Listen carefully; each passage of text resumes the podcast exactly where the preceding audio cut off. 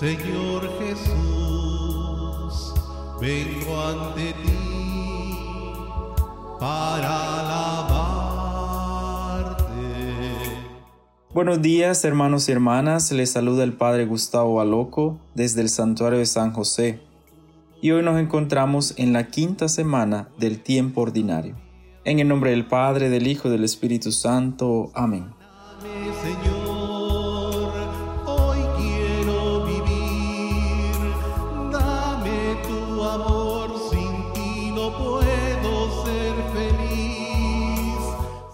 Vamos a escuchar la lectura del Santo Evangelio según San Marcos en el capítulo 6, versículos 53 al 56.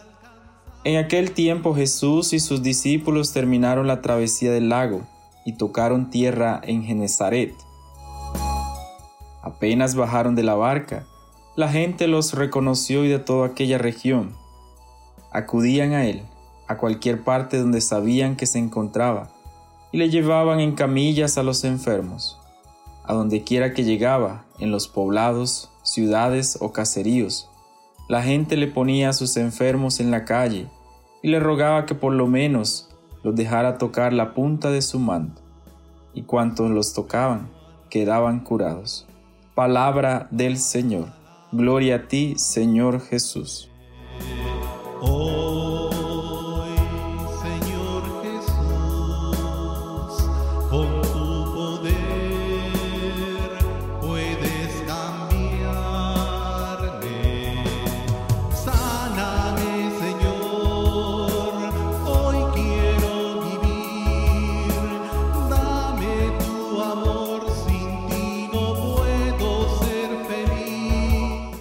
La gente le rogaba por lo menos que los dejara tocar la punta de su manto, y cuantos los tocaban quedaban curados.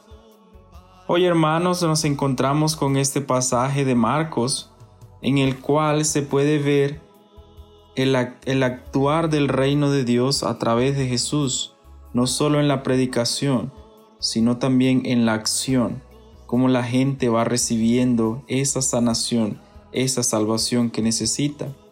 Por eso quiero compartir con ustedes tres palabritas que nos podrían adentrar en este pasaje. Las tres palabritas son fe, confianza, decisión. Comencemos con la fe. La fe nos mueve a buscar el milagro que necesitamos.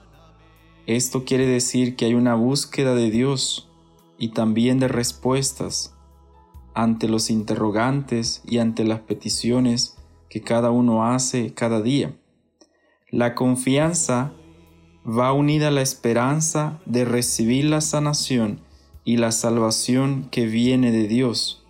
Por eso confiamos enteramente en este Dios que nos va a curar, así como la gente confió que solo con tocando el manto podrían quedar curados.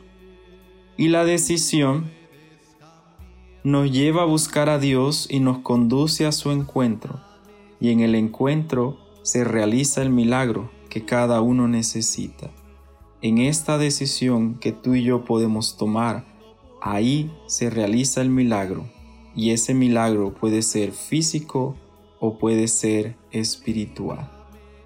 Que el Espíritu Santo guíe nuestra fe hacia el camino de la confianza y asimismo nos ayude a tomar la decisión de salir al encuentro de Jesús para que nos cure de nuestros males físicos y espirituales. Amén. Que tengan una semana llena de la misericordia y del amor de Dios y que la bendición de Dios siempre nos acompañe, el Padre, el Hijo y el Espíritu Santo. Amén. Feliz inicio de semana para todos.